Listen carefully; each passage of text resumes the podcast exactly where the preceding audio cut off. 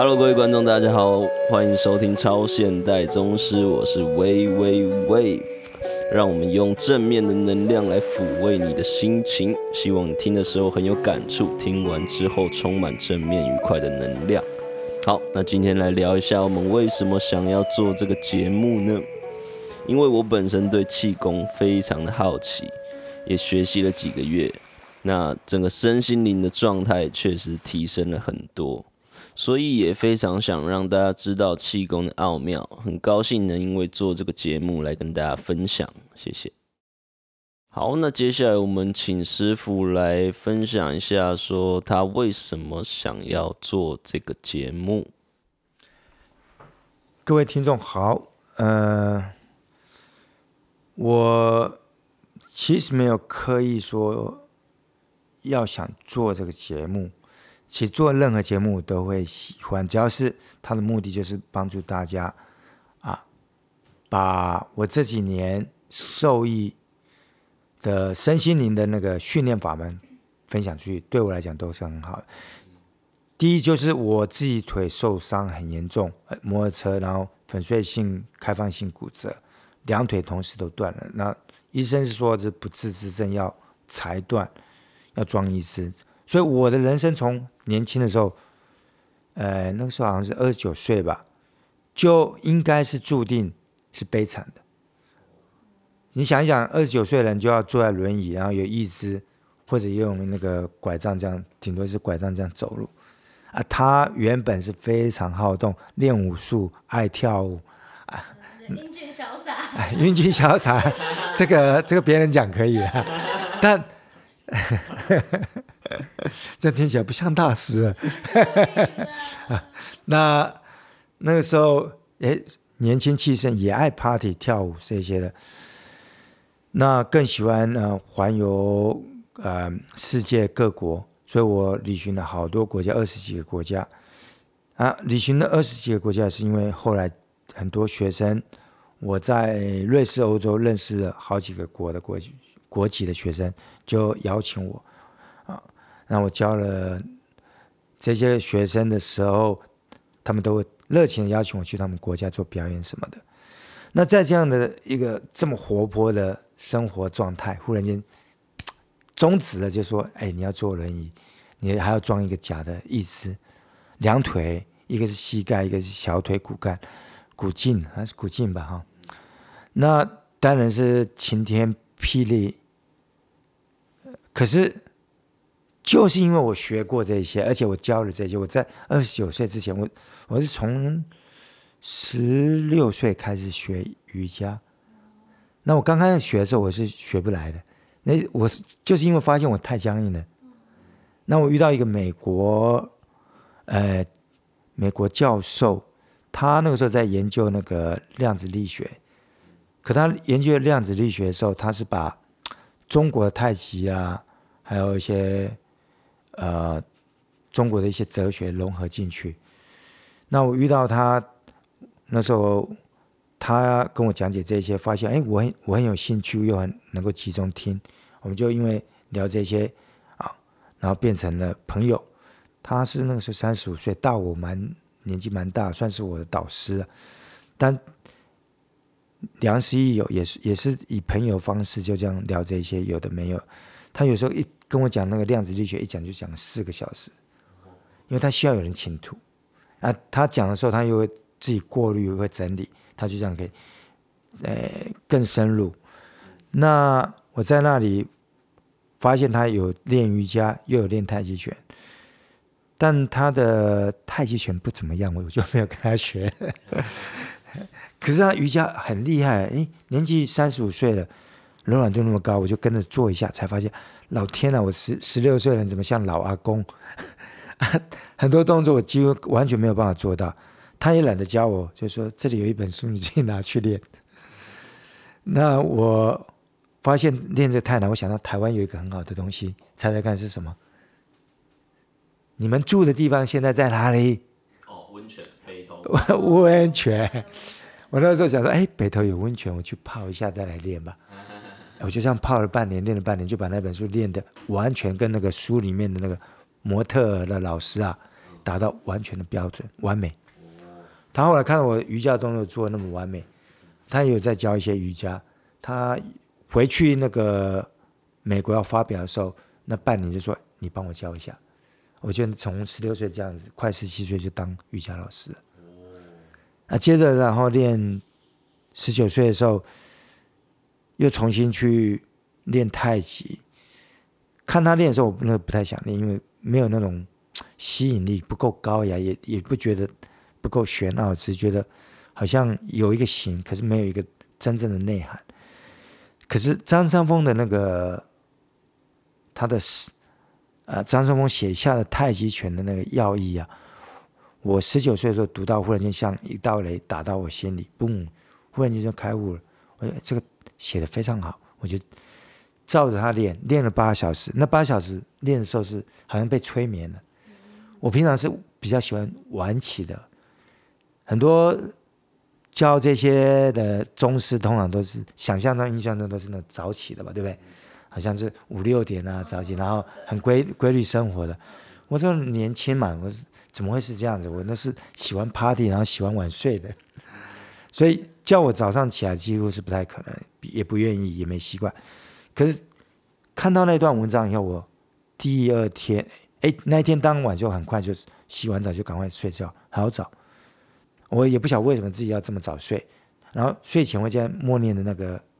他那个张三丰讲的那段经文啊，一举动周身轻灵，那感觉听起来就很棒。然后朦朦胧胧中睡着，忽然间五点四五点就起床，我就这么早起来，哇，我怎么发神经了？这么早起来干嘛？哎，居然精神很好哎，睡不着，这太太反常了。那怎么办？又睡不着，又那么早啊！我昨天找到那个张三丰的那个太极拳的要义，还有。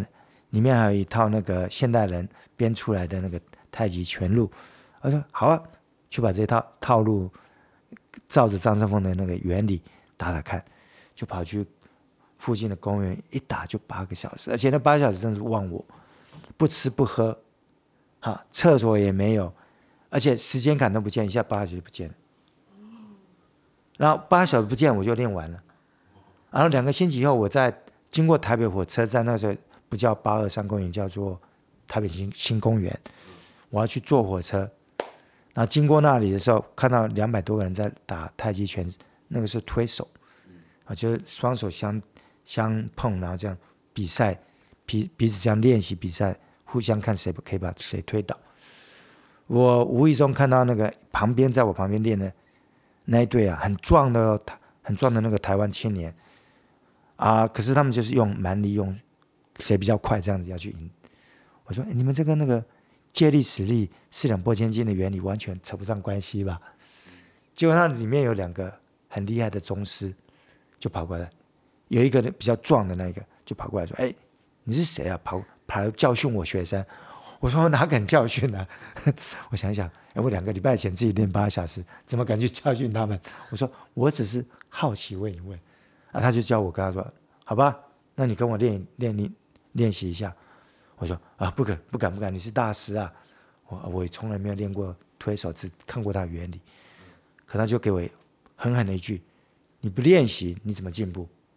我想，哎，一个大师免费要给我练习，确实，我不练习就 我就跟他练了。结果他用，我就发现他的学生为什么也是用快用猛，因为他本身长得就像牛一样壮，他就是呼，好快的一个。把我手一旋转开，棒就往我推，往我胸部推了。我手一边甩开，中堂整个胸就开放给他，他就这样推过来。一推我就想起张三丰那一句，要力从脚跟，所以我力量就从脚这样灌上来，就就冲到我的胸，把它顶住了。然后整个土啊就这样挖出一道沟出来。我穿的那个时候还是凉鞋，觉得呃好像。鼻鼻田一样这样挖出一道沟，然后挖到一个程度，他再也推不动了。他脸都成那个泛紫了，转红又泛紫，这样子再再怎么也推不动我。啊，然后我轻轻松松这样用脚跟这样把它顶住了。然后我想，我也不用顶他，我那个太极拳不是还有一个说化力嘛，就把他力量化掉就好。我轻轻的把身一转，嘣，他就倒了。然后另外一个比他更高明那个大师就跑过来说。哇，年轻小伙子竟然穿凉鞋赢这个，我我忘记那个另外一个宗师名字叫什么，他现在好像是高吧，就高师傅，我们假假设啊，来来也跟我练。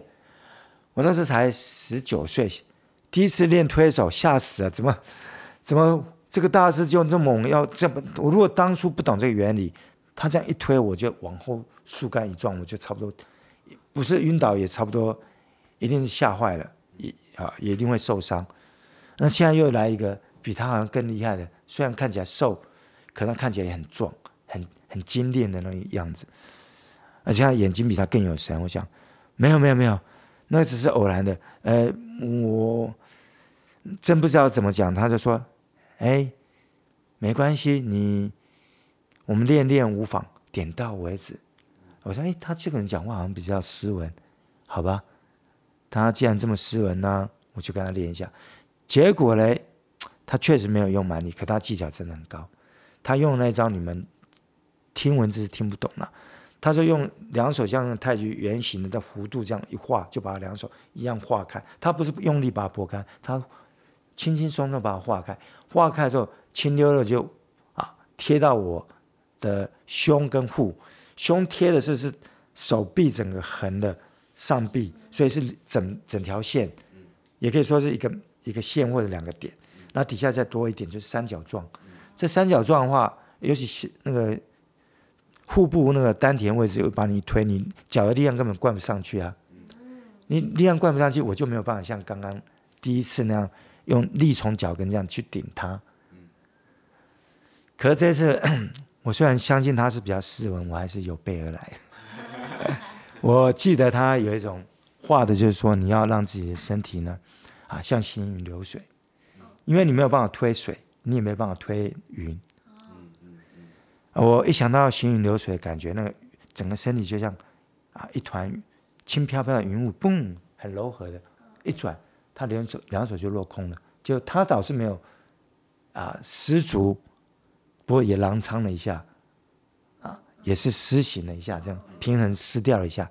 我就这样莫名其妙的十九岁赢了两个教了三十多年的那个 推手大师，那他们。要面子嘛，就说，你看你谁教你的？你你才这么厉害，而且还穿凉鞋就赢我们，你的你的师傅一定是国际级的大师。那我怎么我怎么讲？我说啊，国际级大师，我是两个礼拜前自己练八个小时，这总不能讲嘛，他面子都不在了。我说对，我就是有一个国际级的大师啊。那你们大师名字叫什么？我说他不让我讲哎。那想一想，哦，这也是啊，有些大师那么厉害，他。不会想说去争名什么的，那你可不可以告诉我们他教你一些什么？我那时候心跳还跳得很厉害，我是怎么莫名其妙变成跟两个大师在比赛啊？推手，而且忽然间两个都是一招就赢他们了。然后他旁边有两千，哎，不是说错了，两百多个学生呢，还有外国人很高很多，大家都围在那里。我赢了第一个大师的时候，其他人都不不玩了，就站坐在那里看，我站在那里看。第二我又赢了，他们就愣在那里。脸色苍白，那之后呢？我保留他面子说，确实有一个大师，但要我去教他们，老天，我哪里能教什么？我我这是第一次体验这个，我就说可以，我下次我现在要赶火车，我就赶快跑走。那太极这种东西，我后来出国了，并不是为了去教太极，我出国是因为我那个时候在国内做广告设计。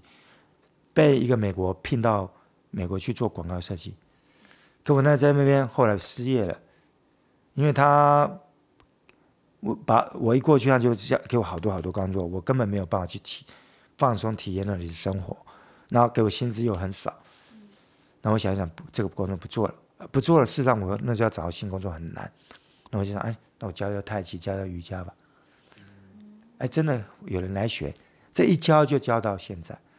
而且这一教就是教了，我那时候出国是二十三岁嘛，就教了三十多年。那这三十多年，我自从开始教以后，就不断在研究啊，人体力学、人体工学啦。当然，我后来又做那个国际健身教练，因为我很多学生都是国际教练，那个健身健身房的教练。那要教他们，我当然要比他们更懂。那所以他们西方的很多那个人体。力学、工学我都学了，但我发现他们的人体力学、工学啊，懂得跟我们中国的那个内功、气功是一样的东西，只不过我们的更精致，而且更厉害。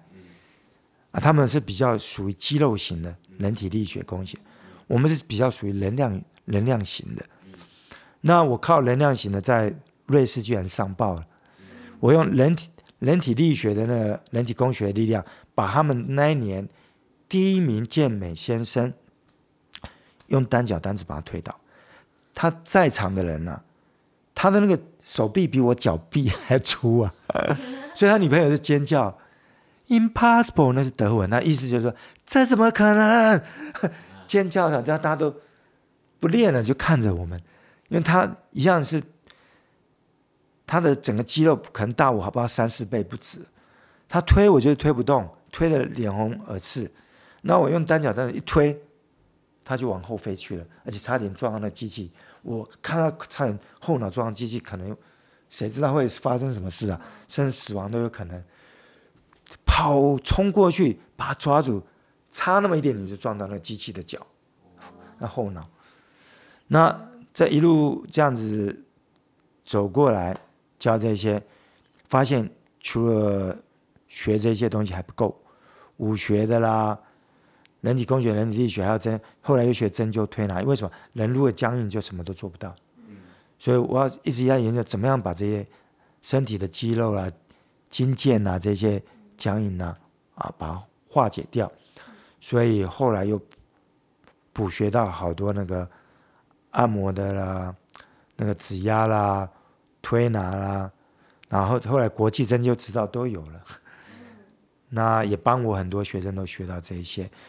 那在国外，因为这些帮助了哇五五六千个人吧，二十几个国籍的学生。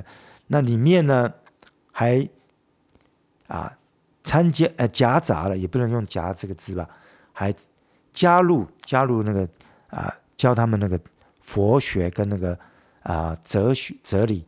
为什么？因为我怕外国人他们学这些武学，力量变这么强大以后，学到我这些能量的力量，他们本来就已经很高大，再学的更厉害。但我有很多学生变得那个自大狂，会伤人。那我后来就立下一个新的条条例：你要跟我学武学，增加自己的那个啊防卫的能力、防卫术，好练武器，什么都可以。你一定要先跟我学道家的哲学啊，就是嗯和谐之道，就像太极那个阴阳和谐，也要跟我学那个佛学的那个哈啊无我，然后那个平等心。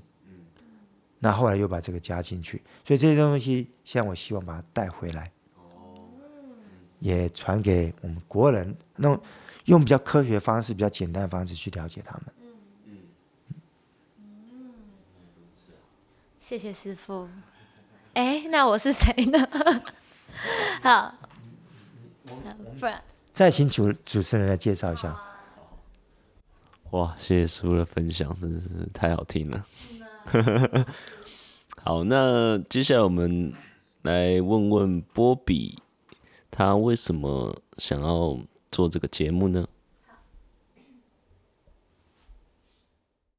好，大家好，我是波比。其实我会在这个节目里面也是一场意外，这样对，就是其实当初我会就是开始跟他们录这个节目，是因为他有一次我就是来找师傅，然后是因为一开始的时候我有去师傅的健身房，然后我听到就是他的那个体态调整的课。然后我就觉得，好像我从来都没有在任何一间健身房有听过，就是关于体态调整这件事情。所以我那天其实本来是要来找师傅就聊，说我想给他训练这个，这样，然后就遇上师傅的表演，就表演内力，那个单手单脚，然后把我跟 Wave 就推很远那个，对，然后我就觉得哇，就是他的力量好大。然后再来是师傅他又表演了另外一个是女生的气功，他说女生也可以学气功，这样。因为我本来其实是一个完全没有想到我自己会想要去练气功的，我就是看到师傅那一套女生的气功之后，我就想说好，不然就是我也来试试看气功好了。这样，所以那天就跟他们坐下来，然后就一起录了他们的就是那一集第一集的 podcast，在讲气功。这样，然后我也想说，因为就是其实像我们刚刚听到师傅他在讲他那个故事，他就是一个他就是一个很有内涵的师傅，因为你只要打开他一个开关，他就会讲很多很多故事出来。这样，对，所以我也会想说，那我就来。好好认识一下这个师傅，然后透过就是 podcast，然后我以一个刚入门的角色，完全不懂气功的人，跟他们一起用 podcast 的方式，然后我可以在这边用观众的角色，就是去发问，这样，然后就可以把师傅的内涵就是带出来，这样，就像刚刚他讲了一个那个张三丰讲的哪句话让你想要早起？你再讲一次，我忘记了。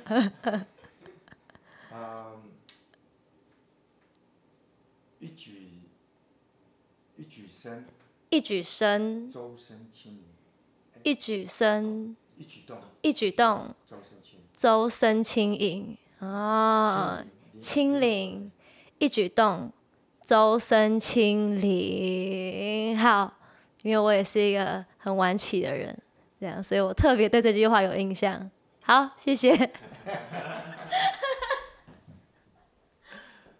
哇，太好了，我们这个场面越来越欢乐了。大家都越来越放松，越来越自然了。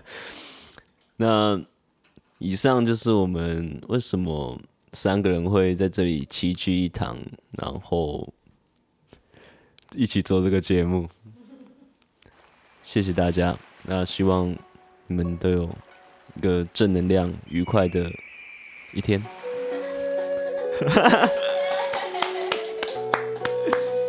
拜拜。